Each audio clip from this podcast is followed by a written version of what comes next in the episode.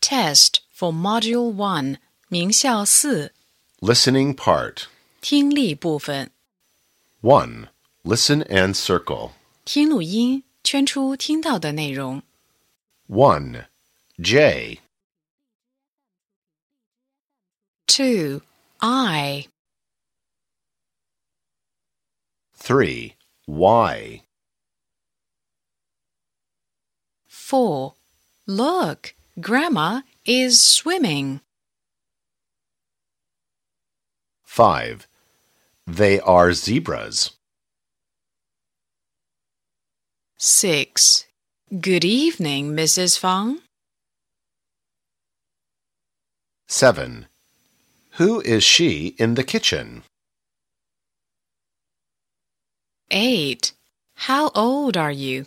I'm 5. 9. These are my teachers. 10. How many rabbits are there? 2.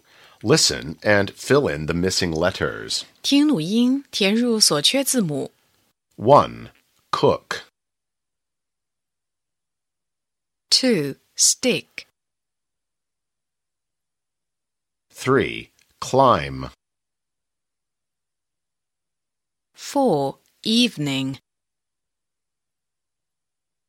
5. Mum. 6. Snake.